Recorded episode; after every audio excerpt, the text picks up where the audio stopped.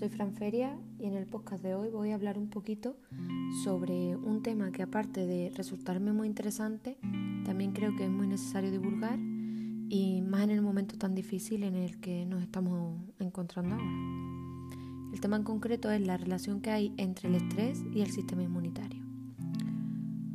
Nos encontramos diariamente recomendaciones sobre cómo mantenernos seguros para evitar contagiarnos del, del COVID-19. Y esto está muy bien, es necesario y debemos seguir cumpliendo todo lo posible para que esta situación acabe pronto.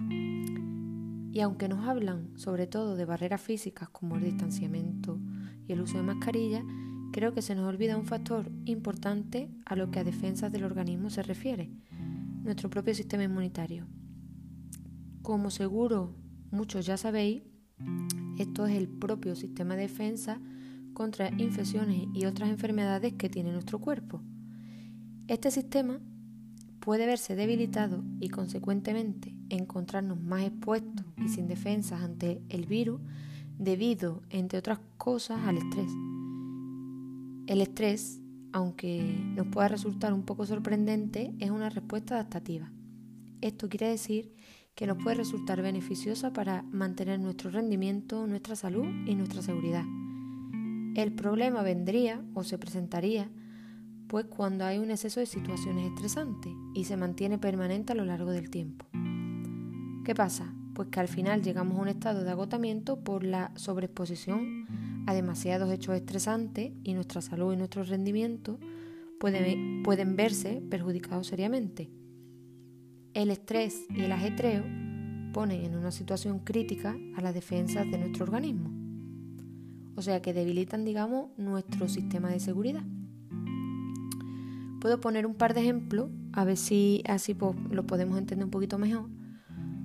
Pongamos que somos un, un hombre o una mujer de las cavernas. Hemos salido a cazar y nos encontramos con un peligro, por ejemplo, un oso. La respuesta de estrés en este caso nos ayudaría a escapar del peligro.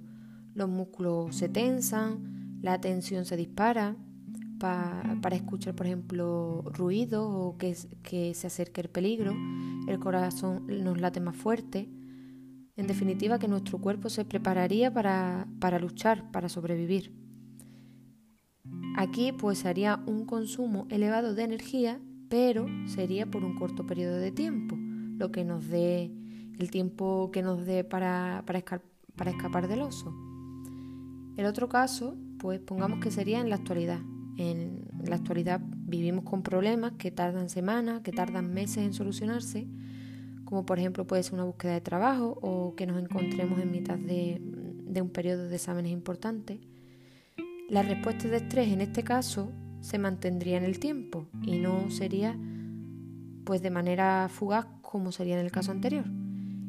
Estas respuestas que en un principio serían adaptativas se acaban convirtiendo en tóxicas al no acabarse en cuestión de minutos. De aquí a que aparezcan por las contracturas musculares, los problemas intestinales, los dolores de cabeza. En conclusión, el estrés continuo al que estamos sometidos pues nos afecta negativamente a nuestro sistema inmunitario y nos deja más expuestos a enfermedades.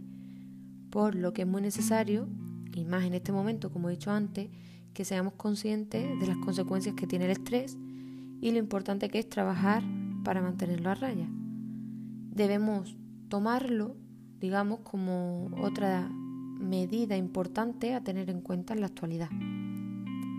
Dicho todo esto, pues hay algunas recomendaciones que nos pueden ayudar, como por ejemplo el practicar ejercicio físico regularmente, eh, tomar conciencia de la respiración, mm, incluyendo ejercicios de, de respiración en nuestra rutina diaria, pues así no, nos acostumbraríamos, digamos, a ser más conscientes de esta respiración y nos favorecerá a la hora de controlarla cuando nos sintamos estresados. También una buena idea es disfrutar de la naturaleza. Eh, la luz del sol nos ayuda a producir vitamina D y las actividades al aire libre como que nos ayudan un poquito a despejar la mente. También es importante llevar una alimentación equilibrada y sobre todo también es aprender a identificar lo que no podemos controlar, lo que no está en nuestras manos y simplemente pues aceptarlo.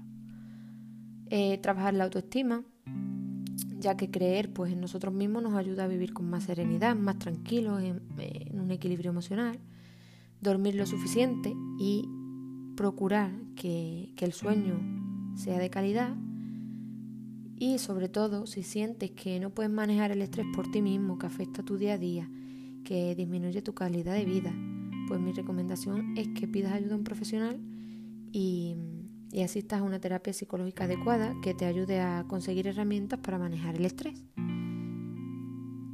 Recordemos que es importante dejar de lado los prejuicios y acudir a un psicólogo o una psicóloga pues cuando lo, mm, cuando lo creamos necesario, cuando no nos encontremos bien. Pues nada, ya que sabemos cuáles son las huellas o las consecuencias que nos puede dejar tener un estrés elevado mm, durante un largo tiempo, pues intentemos atenuarlas, intentemos ser conscientes del, peligro y, y, nada.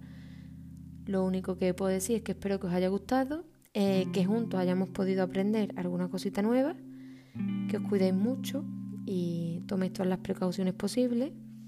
Os mando un fuerte abrazo y gracias por escucharme. Nos vemos en la próxima.